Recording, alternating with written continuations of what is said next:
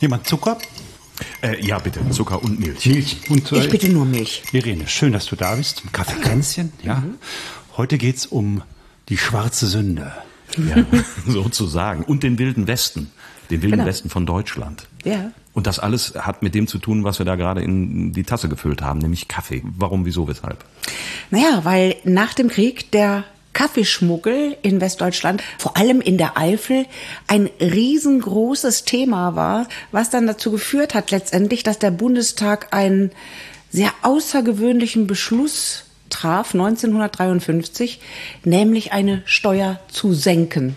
Also das gibt's ja ganz selten, dass man eine Steuer gesenkt wird. Und in diesem Fall war das so. Von 10 auf 3 Mark das Kilo Kaffee. Die Kaffeesteuer war 1953 das Thema. Und das lag eben halt daran, dass der Kaffeeschmuggel eine so große Geschichte geworden war für die Zöllner im Grenzgebiet, aber vor allen Dingen auch dann für die Bundespolitiker. Herzlich willkommen bei Die Geschichtsmacher. Von den Autorinnen und Autoren des Zeitzeichens.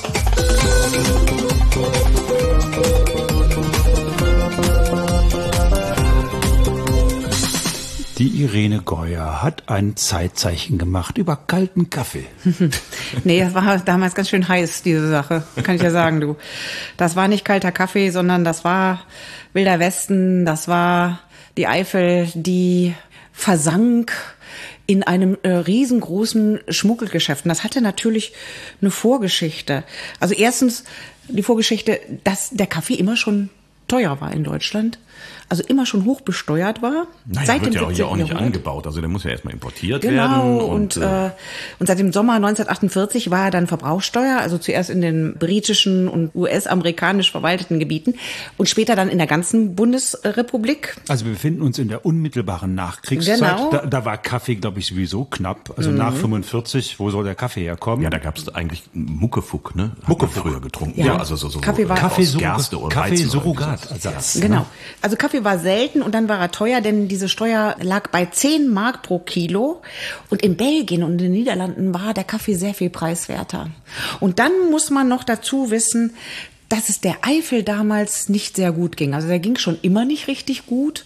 Also in der Eifel gab es nicht viel und dann gab es auch noch das Schreckliche in den letzten Kriegsjahren, die Hürtgenwaldschlacht, die ja unglaublich viele Menschenleben gekostet hat und die viele Orte dem Erdboden gleich gemacht hat.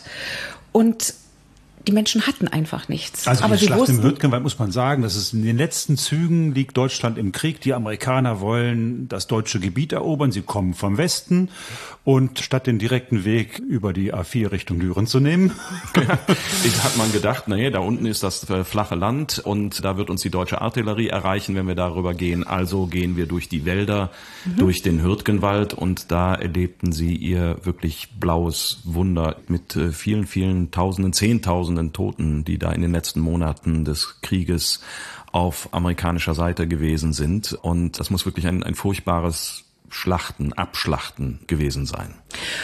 Das war so, das war schlimm damals und nicht nur, dass es so viele Tote gegeben hat, sondern es war auch so unglaublich viel zerstört. Also zum Beispiel in der Ortschaft Schmidt, da stand im Grunde genommen kein Stein mehr auf dem anderen. Da war wirklich alles zerstört. Die Menschen haben da zum Teil in Holzverschlägen schlafen und ja, leben müssen. Da brauchte es wirklich einen Neuanfang. Und es war davor ja schon eine strukturschwache Region. Also in der Eifel hat man im Prinzip von, von Landwirtschaft gelebt. Ja, es war bitterarm und da wuchs ja auch im Prinzip nichts. So, und jetzt muss man einen Neuanfang machen.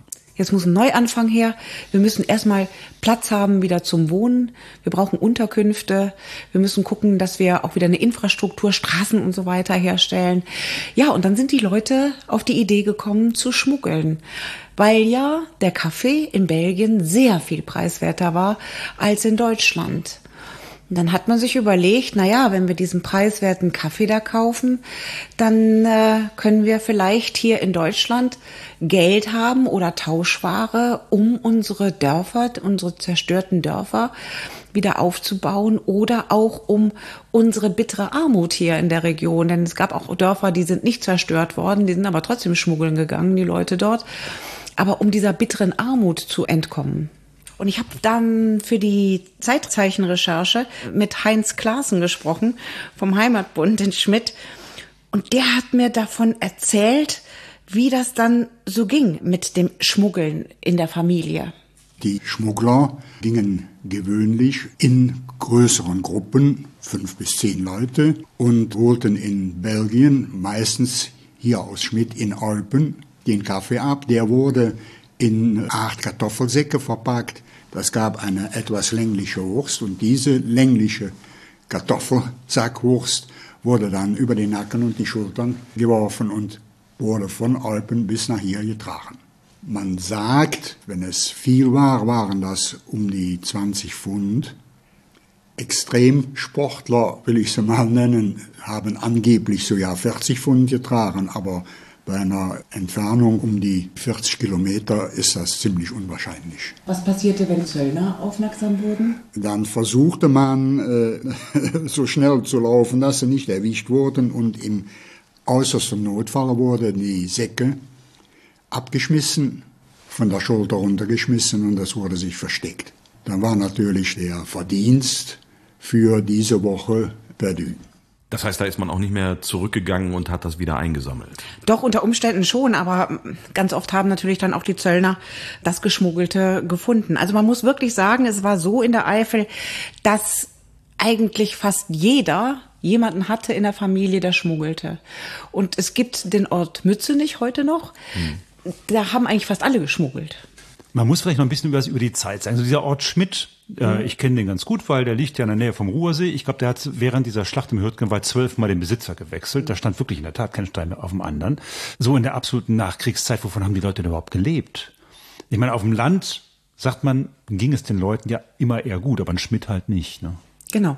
In Schmidt zum Beispiel ging es den Menschen nicht gut und dann haben sie eben den Weg angetreten nach Belgien. Das ist eine ganz ordentliche Strecke. Das liegt nicht ja, das direkt hat er ja auch Grenze, gesagt ne? gerade. Also 20 Kilometer, 40 Kilometer oder wie auch immer.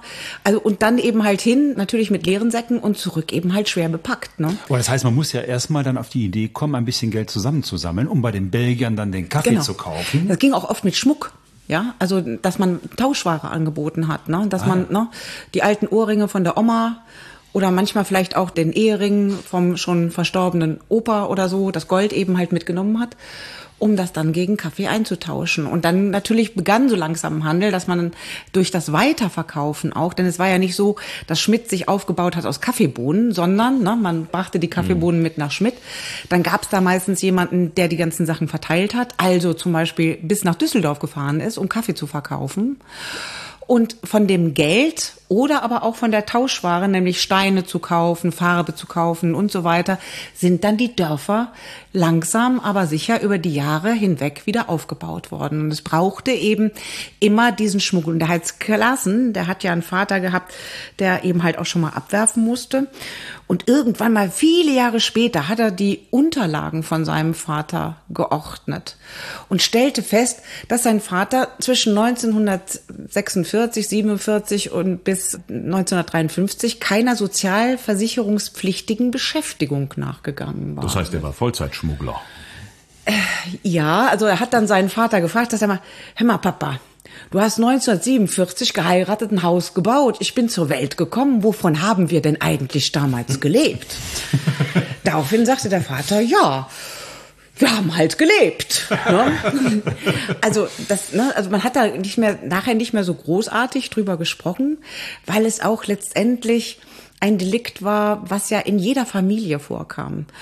Und ja. Also da sind, da sind dann alle, alle rübergewandert. Also Vater, Mutter und, und Kind ja, und der, der Dorfpfarrer und die ja. äh, und Ja, also da, da war wirklich die ganze Familie unterwegs. Der Heinz Klasen erzählte mir auch, Mensch, da ist gerade bei uns die Nachbarin verstorben.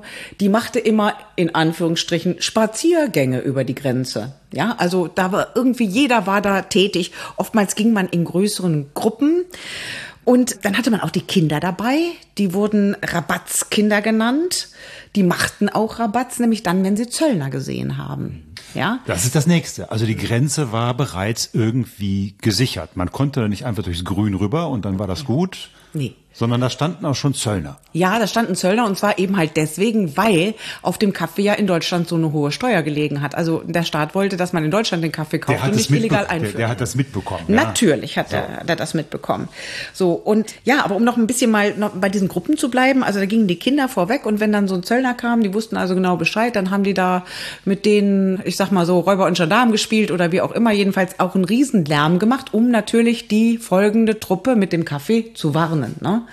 Oder manchmal gingen auch sogenannte Liebespaare vorweg, ne, die dann auch so, ach, Herr Zöllner, was machen Sie denn hier? Oder irgendwie sowas flöteten oder wie auch immer. Manchmal waren auch spezielle Pfiffe oder Zeichen eben halt, um darauf aufmerksam zu machen, Leute, werft ab, ja, mhm.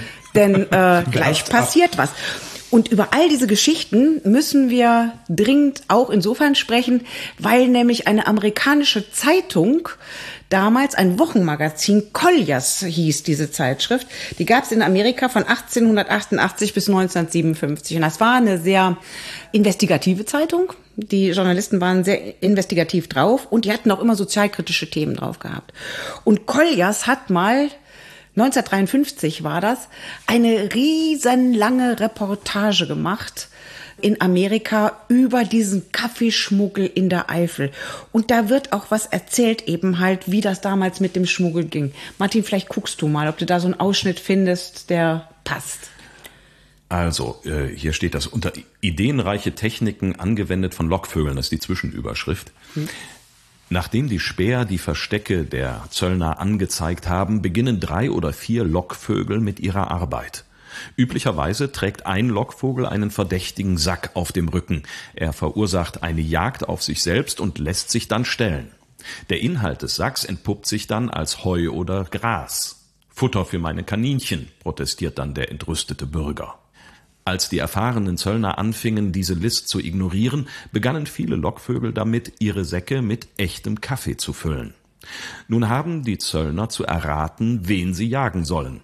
Das Liebespaar, die Pilzesammler oder die verdächtigen Typen, die Säcke umherschleppen, welche Kaffee beinhalten oder auch nicht. Nach den Lockvögeln kommt die eigentliche Bande, die Läufer, die sich durch die neu geschaffenen Löcher an der Grenze hindurchzwängen wie ein Bataillon. Als zusätzliche Vorsichtsmaßnahme haben einige Banden Nachhutwachen eingeführt, die den Läufern nachfolgen, um das darzustellen, was ein Militär als Ablenkungsmanöver bezeichnen würde. Also das scheint ja schon in größerem Stile organisiert zu sein. Mhm.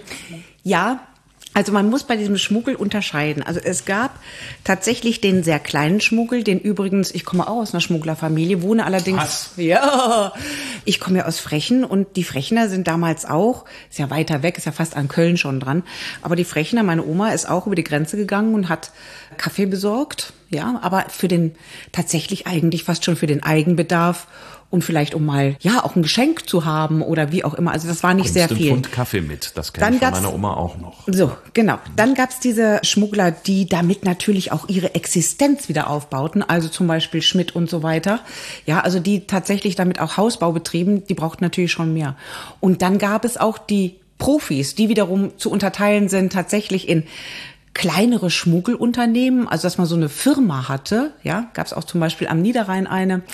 Und es gab die Vollprofis, die dann auch tatsächlich Großröstereien hier in Deutschland beliefert haben. Aber auf die würde ich sagen, kommen wir erstmal später.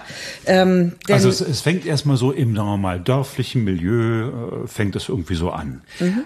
Also für mich macht das äh, so ein bisschen den Eindruck, naja, das ist so, so ein bisschen wie aus den 50er Jahren so ein Ganoven-Film. Also es hat auch irgendwie so ein bisschen was, was Lustiges. Aber ich glaube, so ganz lustig war die ganze Veranstaltung nicht. Also es gibt viele, viele, viele Geschichten über das Schmuggeln damals, wie das vonstatten ging. Und es gibt auch heute noch Zeugnisse davon, zum Beispiel Kinderwagen, also Puppenwagen tatsächlich auch, die unten am Boden ausgeschnitten waren, wo dann Kaffee reingefüllt worden ist, wenn die Kinder dann sozusagen mit über die Grenze gingen und so. Ne? Also hat so ein bisschen was Riffifi am, an der Westgrenze. Ne? Ja, aber wie gesagt, es gab viele Geschichten darüber. Manche sind ein bisschen übertrieben, manche sind ach, ja noch weiter ausgeschmückt worden, aber Tatsache ist tatsächlich, dass zum Beispiel in Mützenich fast der halbe Ort vor Gericht gestellt worden ist. Also 52 Männer, ja, sind da geschnappt worden beim Kaffeeschmuggel und äh, kam vor Gericht. Ich habe äh, darüber auch für meine Recherchen gesprochen mit dem Gotthard Kirch. Der kommt auch aus einer Schmugglerfamilie und der kennt diese Mützenicher Geschichte deswegen auch so gut, weil nämlich sein Onkel darin involviert war, mit aufgeflogen ist mit 51 anderen, die der Zoll dann gestellt hatte und in Untersuchungshaft genommen worden ist. Und da hat der Kirch mir Folgendes zu erzählt. Es gibt ja die Kuriosität, dass Mützenich umringt ist von belgischem Staatsgebiet. Und das war sozusagen der große Vorteil. Also wenn die Mützenicher in den Wald reingingen, nach Westen, waren die in Belgien und hatten ein riesengroßes Waldgebiet vor sich, was von Zöllnern nicht kontrolliert hätte werden können. Und trotzdem sind die aufgefallen. Trotzdem sind die immer mal wieder aufgefallen. Und einer der 52 männlichen Angeklagten war mein Onkel. Und der ist in Klingelbütz eingefahren und ich habe noch mit meinem Vetter, also mit dessen Sohn, vor kurzem mich unterhalten. Und der hat mir das erstens nochmal bestätigt und zweitens hat er sozusagen nochmal erzählt, wie die sich da verhalten haben. Die sind dann einzeln natürlich befragt worden, die waren alle in Untersuchungshaft. Und dann sagt mein Onkel Karl, ja, und dann hat der Erste angefangen zu singen. Und dann ist am Sonntag aber der Pastor von Mützenich gekommen. Und dann hat er sich die alle äh, zurechtgelegt und ab dem Moment hat keiner mehr gesungen. Das heißt, ab dem Moment haben die sozusagen koordiniert stillgehalten und haben, keiner hat den anderen mehr verraten. Da sind trotzdem hohe Gefängnisstrafen äh, bei rausgekommen. Und mein Onkel ist auch angeklagt und verurteilt worden. Der war im Wesentlichen der Logistiker. Der war einer der wenigen, die erstens ein Auto hatten und zweitens hatte der gute Kontakte nach Düsseldorf. Man konnte den Kaffee ja nicht alles zu Hause saufen. Der musste ja irgendwie weiter in den Osten, weiter ins Land rein. Und da war dann mein Onkel für zuständig. Also für alle, die nicht aus Köln kommen, müssen wir sagen, der Klingelpütz ist das Gefängnis in Köln. Genau, das ist das Gefängnis gewesen, in Köln. Gewesen. Und dadurch, dass eben halt 52 Männer plötzlich in Untersuchungshaft gekommen waren, war das ein Problem für den Fußball weil der Fußballverein in Mützenich plötzlich nicht mehr genügend Spiele hatte und deswegen abgestiegen war in der Zeit. Ich meine, wie groß ist Mützenich? Wahrscheinlich damals. Da sind wahrscheinlich alle zeugungsfähige Männer außer Haus. ja, man muss ja natürlich auch noch dazu sagen, ne, ist ja durch den Krieg sind auch viele Männer gestorben an Eben der Front. Ja. Genau, das war im Grunde genommen, sagt man auch immer, der halbe oder der ganze männliche Ort irgendwie so. Also da äh, variieren manchmal die Erzählungen eben. Aber ja. es war ein Mammutprozess. Ihr müsst euch vorstellen, von den über 50 Angeklagten sind über 40, glaube 46 verurteilt worden worden nachher, ja. Und äh, manchmal Zuchthaus, auch tatsächlich Haftstrafen ja, Zuchthaus, ja, manchmal mehrjährige Strafen.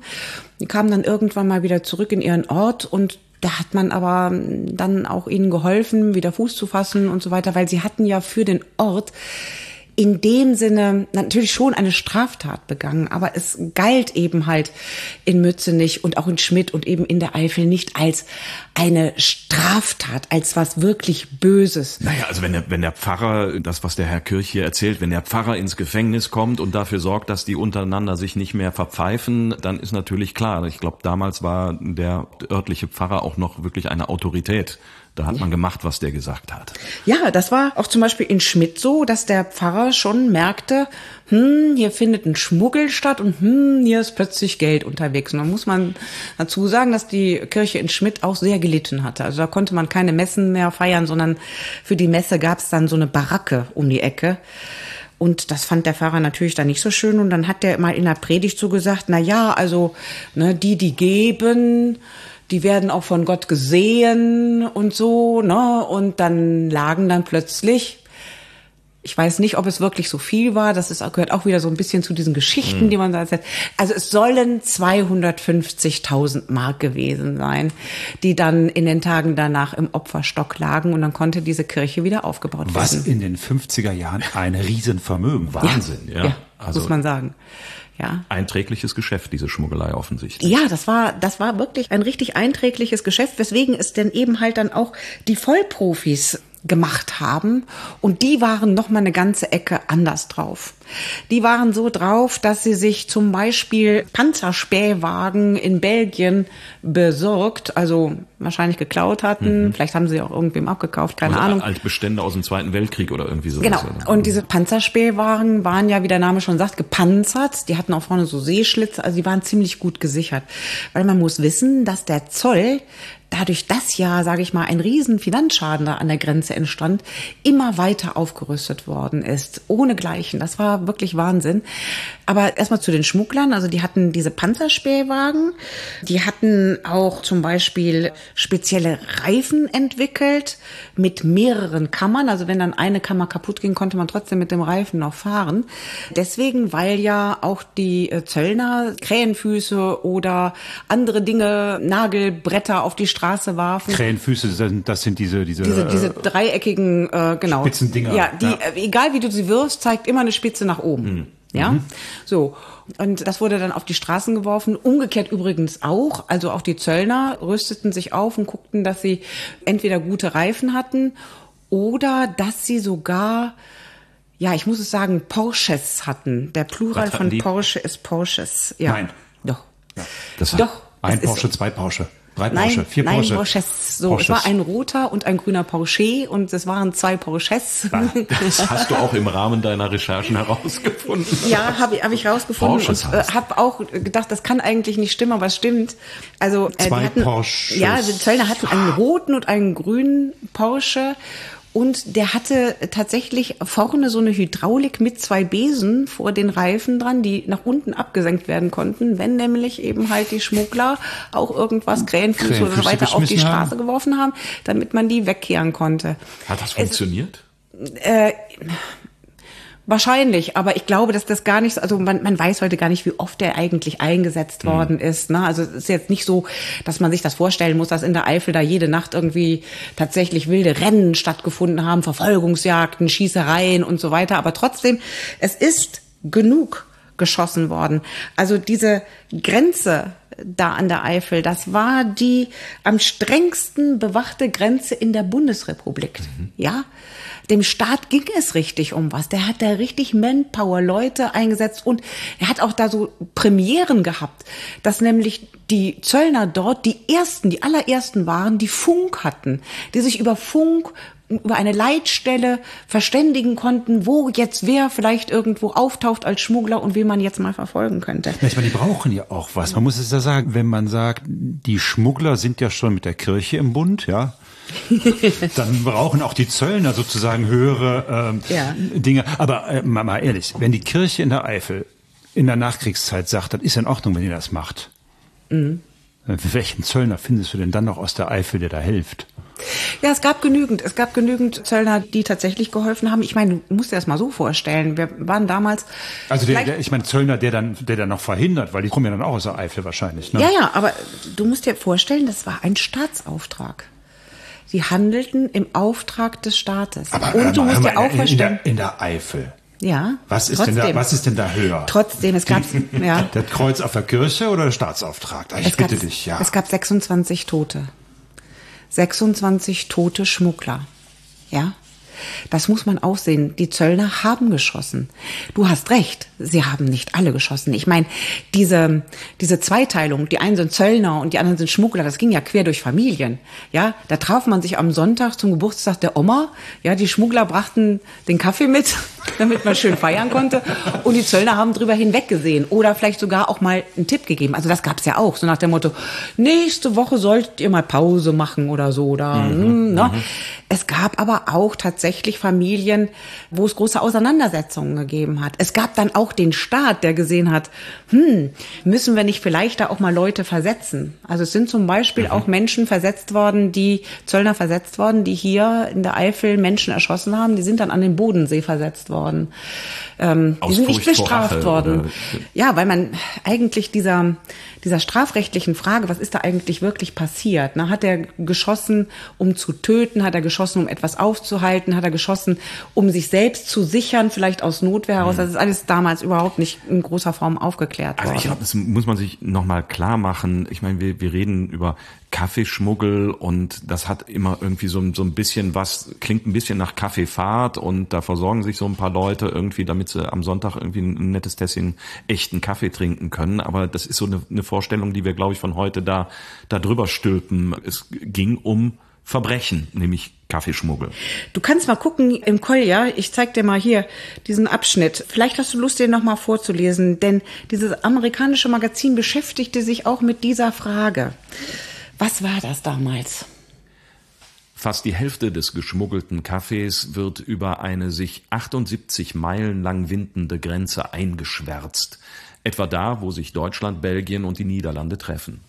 Um den Schmuggel zu unterbinden, hat die Regierung eine Spezialeinheit aufgestellt, vor Ort als Kaffeebullen bekannt, ausgerüstet mit einer Anzahl PS-starker Kfz und einer Zahl speziell ausgebildeter Kaffeeschnüffelhunde. Tausende von Leuten werden bestraft, eingesperrt oder zusammengeschossen. Da ist eine alarmierende Ähnlichkeit mit unseren eigenen Prohibitionsmaßnahmen. Kaffeeschmuggler haben ihre Informanten, die sogenannten Kaffeebräute. Die Kaffeebullen ihre Spione, die sich in die Schmuggelbanden einschleichen. Da finden mit Schusswaffen ausgetragene Kämpfer auf bevölkerten Straßen statt, auch in den Wäldern entlang der Grenze. Hm. Also es geht richtig zur Sache. Ja, da Kriegsähnliche Zustände. Und er hat noch einen Absatz geschrieben, dieser Reporter vom Koljas, der mich sehr nachdenklich gemacht hat. Die Aachener Nachrichten haben ein Dauerthema namens Wildwest Aachen, unter welchem man Geschichten lesen kann wie diese. Mann getötet wegen acht Pfund Kaffee. Westdeutschland kennt keine Todesstrafe für ein Verbrechen. Warum richtet man dann trotzdem jemanden hin, nur weil er Kaffee getragen hat? In den ersten acht Monaten 1952 kamen drei Schmuggler ums Leben. Elf wurden vom Zoll angeschossen. Naja gut, also in der Tat muss man sich ja fragen, ist es angemessen, auf jemanden zu schießen, der ja eigentlich nur Kaffee schmuggelt?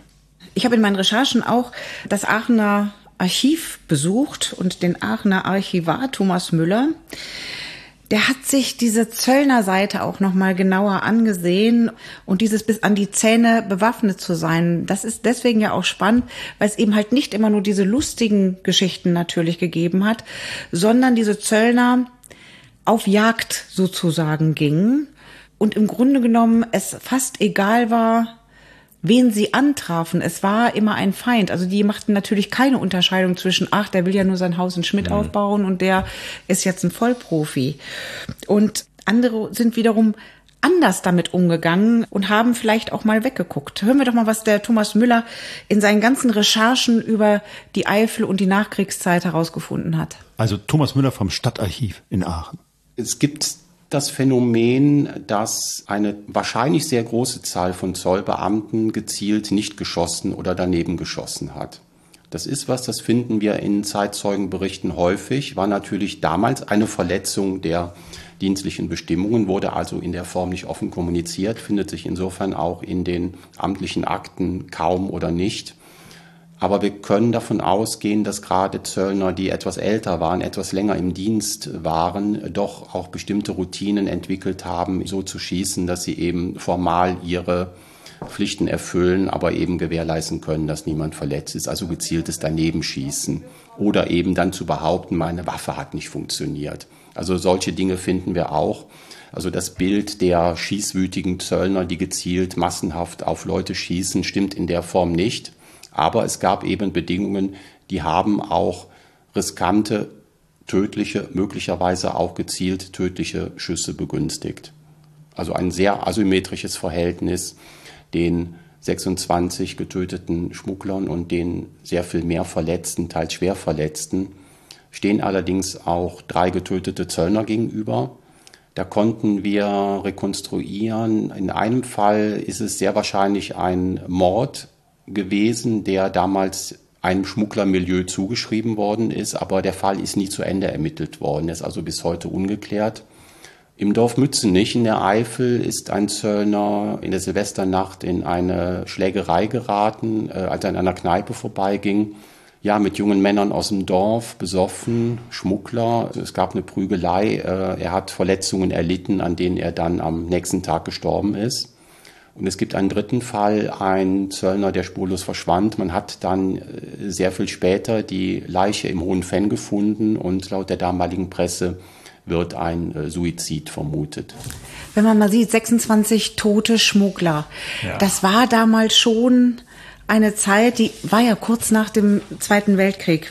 Manche Zöllner kamen direkt von der Front wieder sozusagen in eine kriegerische Situation, die auch von der damaligen Bundesrepublik ja fast gerade schon befördert worden ist, nämlich dass man das ja als Krieg sozusagen gesehen hat da in der Eifel. Und der Thomas Müller kann genauer erzählen, wie das war mit dem, wir wollen Schluss machen mit dem Schmuggel. Es ging so weit, dass diskutiert worden ist, den Einsatz von Handgranaten zu legalisieren, was dann allerdings nicht stattgefunden hat. Das zeigt sozusagen den Grad der Militarisierung dieser Geschichte, die sich auch im Mediendiskurs spiegelt, in dem dann von Kaffeefront die Rede war. Der Spiegel schreibt damals von der Hauptkampflinie des Kaffeeschmuggels, als wären wir noch im Zweiten Weltkrieg. Also ganz stark militarisiert in der Wahrnehmung. Und aus Sicht der Bonner Regierung spielt natürlich sowas eine Rolle, wie man hat vor der eigenen Haustür im nächstgelegenen Grenzabschnitt diese Eskalation, die als Kontrollverlust wahrgenommen wird. Das motiviert auch die damalige Regierung, insbesondere den Finanzminister, den die Zollbehörden unterstehen, hier zu Mitteln zu greifen, die aus heutiger Sicht völlig inakzeptabel waren. Da wird hochgerüstet wegen Kaffee, da muss man sich ja schon ein bisschen fragen, was soll das, ne? Ja, und also was ist, ist es das wert eigentlich? Weiß man das? Wie viel. Importzoll ist dem deutschen Staat, also dem westdeutschen Staat, muss man ja sagen, also, da abhanden gekommen dadurch? Es waren Hunderttausende. Es waren Hunderttausende Mark, muss man dran denken, dass wir ja damals noch Mark hatten. Es waren Hunderttausende Mark. Es war es und man muss, man muss sagen, ein, ein, ein ich glaube, ein VW Anfang der 50er Jahre kostete zweieinhalbtausend Mark. Ne? Ja, also zweieinhalb, dreitausend. VW Käfer war dreitausend genau. Das, das, das, war, das war richtig viel Geld. Man kann davon ausgehen, dass wenn man einen Pfund Kaffee, sage ich jetzt mal, in Belgien kaufte, dieses Pfund für den doppelten Preis hier in Deutschland verkaufen konnte. Also ihr könnt euch vorstellen, welche Gewinnmarge auch dahinter lag. Deswegen natürlich auch diese Professionalisierung des Schmuggels, ja. Das waren wirklich Banden, die waren richtig, richtig gut organisiert. Das waren kriminelle Banden auch, muss man sagen. Die haben mit denen die in Schmidt geschmuggelt haben, in Mützenich und sonst wo in der Eifel, um sozusagen sich ein Leben wieder aufzubauen, was so in einigermaßen Wohlstand war, haben die überhaupt nichts zu tun. Ja, das muss man sagen. Aber es gibt auch ganz lustige Geschichten. Da können wir noch mal in den Colliers gucken, wie das so gewesen ist, wenn man denn erwischt wurde und was da auch manchmal an Kuriositäten vor Gericht gewesen ist. An einem warmen Sommertag ging ein Zöllner auf Streife durch die Wälder. Plötzlich erblickte er einen Mann, der in einem kleinen Teich stand. Nur sein Kopf schaute aus dem Wasser heraus. Der Mann bemühte sich, mit seinen Händen etwas unter Wasser zu drücken. Der Zöllner veranlasste den Badenden, aus dem Wasser zu steigen. Der Gestellte entpuppte sich als ein bekleideter Mann, und er hatte zwei Gummisäcke mit je fünf Pfund Kaffee bei sich. Der Zöllner schleppte den protestierenden Mann vor den Kadi. Als er vor dem Richter auftauchte, entschuldigte er sich wie folgt. Er sei durch den Wald geschlendert, über seine Tätigkeiten nachdenkend, da habe ein Fuchs gebellt. Ich muss den Fuchs schnappen, habe er zu sich selbst gesprochen, der Fuchs fügt dem Vieh Schaden zu. Er sei gelaufen und gelaufen, habe den Fuchs aber nicht fangen können. Plötzlich sei er über zwei Säcke gestolpert, und er habe gemerkt, dass sie Kaffee beinhalten. Er fuhr fort, er habe beabsichtigt, den Kaffee zum Zollamt zu bringen, aber es sei sehr heiß gewesen und er sei von dem ganzen Gerenne müde gewesen. Als er dann zu diesem Teich gekommen sei, habe er sich entschlossen, ein kleines Bad zu nehmen. Der Richter fragte, Sie haben in voller Kleidung ein Bad genommen. Oh ja, sagte der Mann, ich war überall nass vom Rennen. Ich bin schon seit 40 Jahren Richter, aber ich habe noch nie einen größeren Lügner wie Sie gesehen, sagte der Richter. Obwohl es nicht alle Schmuggler so weit treiben wie der in dem Teich, so sind sie doch entschlossene Leute. Die Chancen stehen gut, dass sie ihr Geschäft weiterführen werden, so lange wie der legale Kaffeepreis diese absonderliche Höhe hat und so lange wie die Deutschen sich weiter dem Kaffeetrinken hingeben.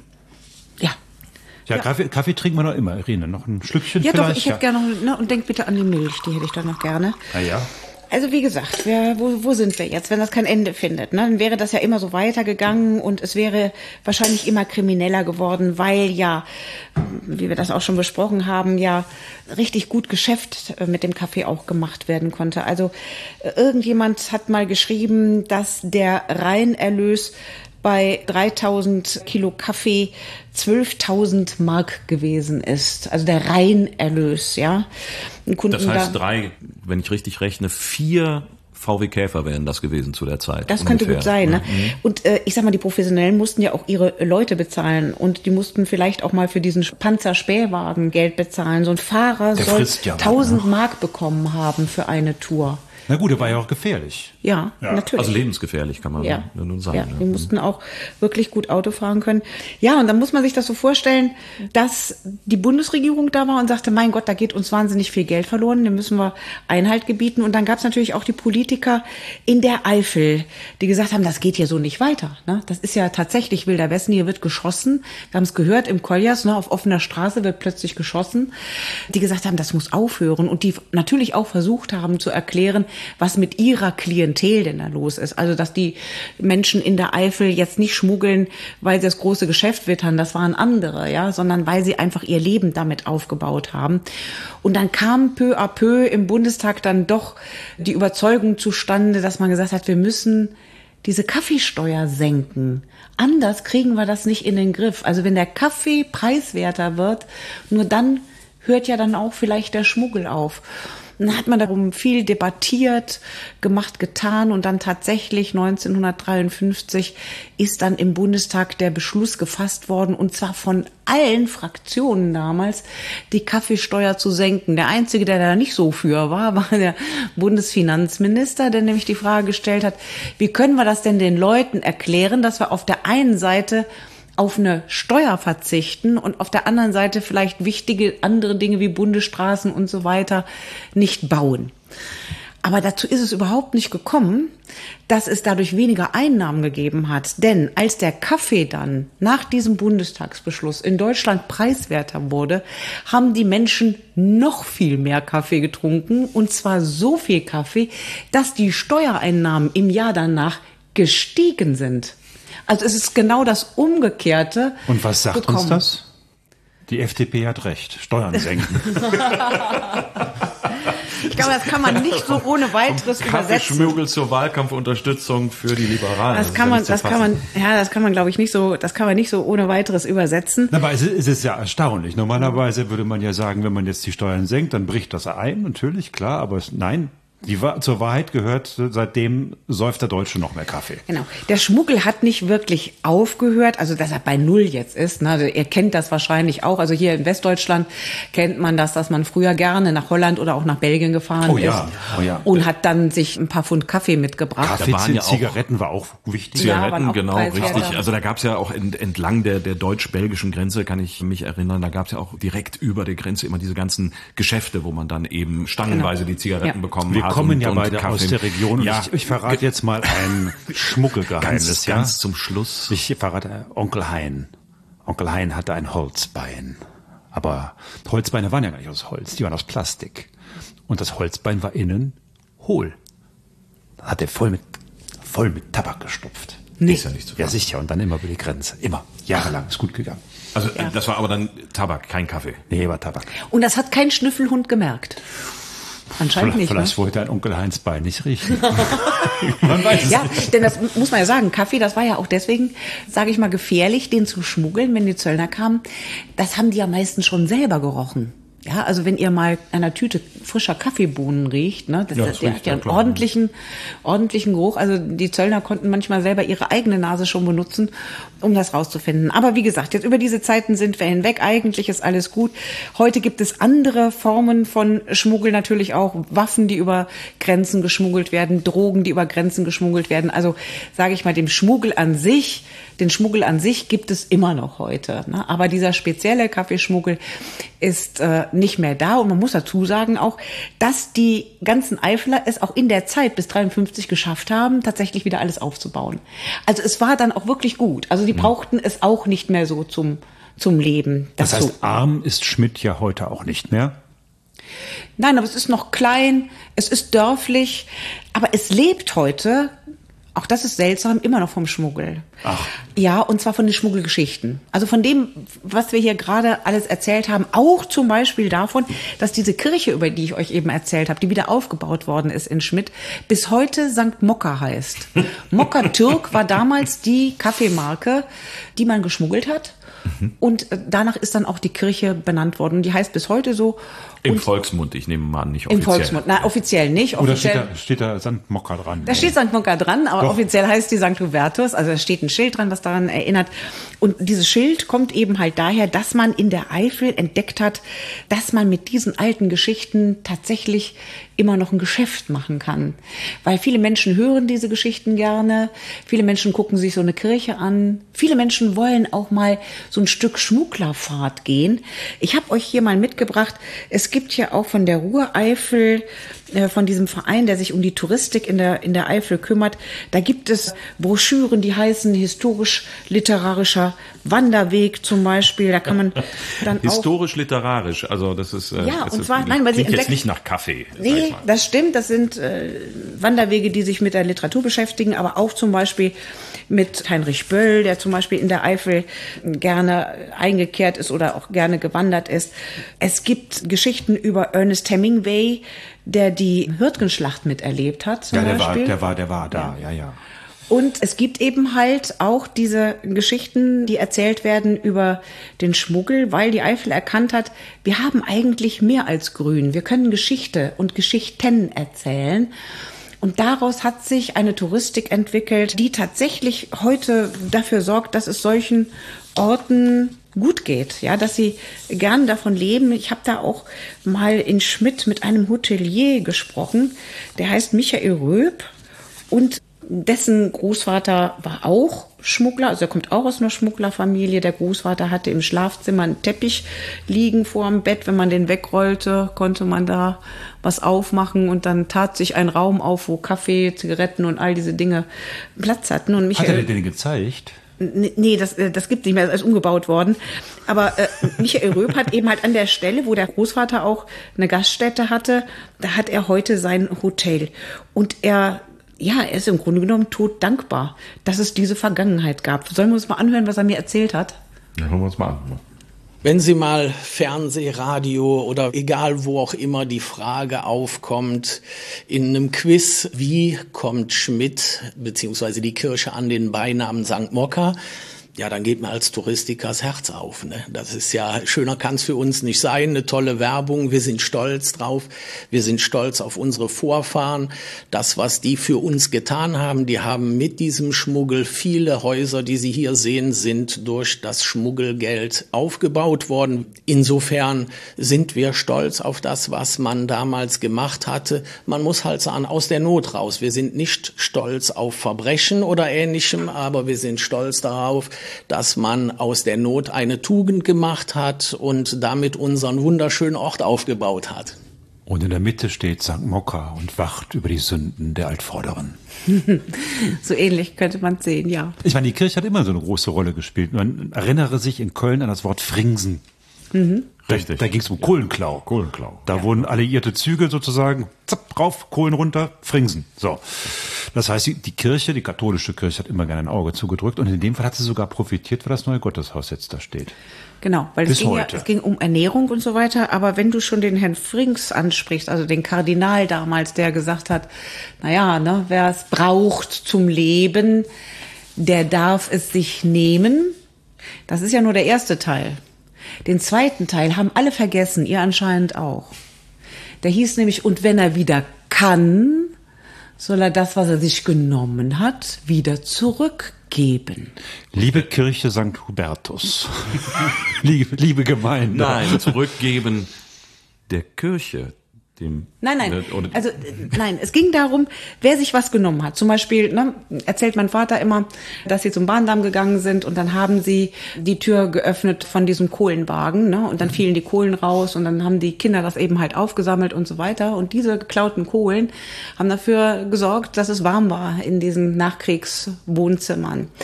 Und was Kardinal Frings wollte, ist, dass man natürlich dem Kohleunternehmen das irgendwann mal später wieder zurückzahlt, was man sich damals in der Not genommen hat. Aber das hat kein drum- Mensch gemacht. Drum wäre ich jetzt mal schwer dafür, dass die katholische Kirche, die könnte doch jetzt an den deutschen Fiskus, also was hat die Kirche gekostet?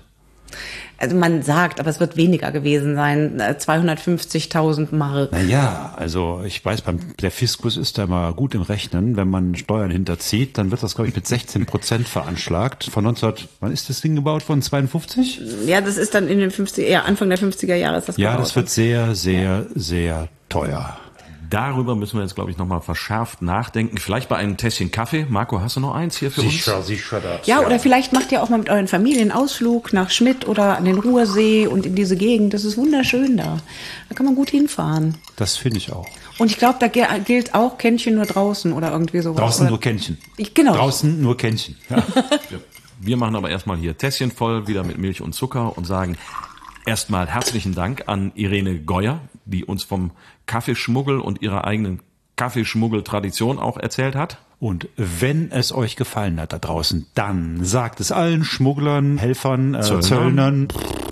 Und wenn es euch nicht gefallen hat, dann sagt es bitte uns, und zwar nur uns unter der Adresse www.diegeschichtsmacher.de. Dort findet ihr alles, um euch mit uns in Kontakt zu begeben.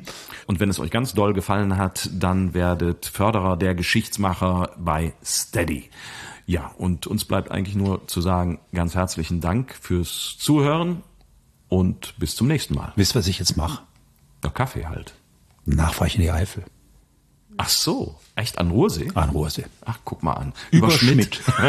Das Leute zu Niedecken gehört. Und allen, die tatsächlich mal so eine Schmugglerroute gehen wollen, ich kann euch beruhigen. Sie ist nicht 20, 30, 40 Kilometer lang, sondern sie ist nur 10,5 Kilometern. Ich finde, so lang kann man mal ein Kaffeepäckchen tragen. Wir haben alle unser Kaffeepäckchen zu tragen. Ja. Wobei. Tschüss. Tschüss.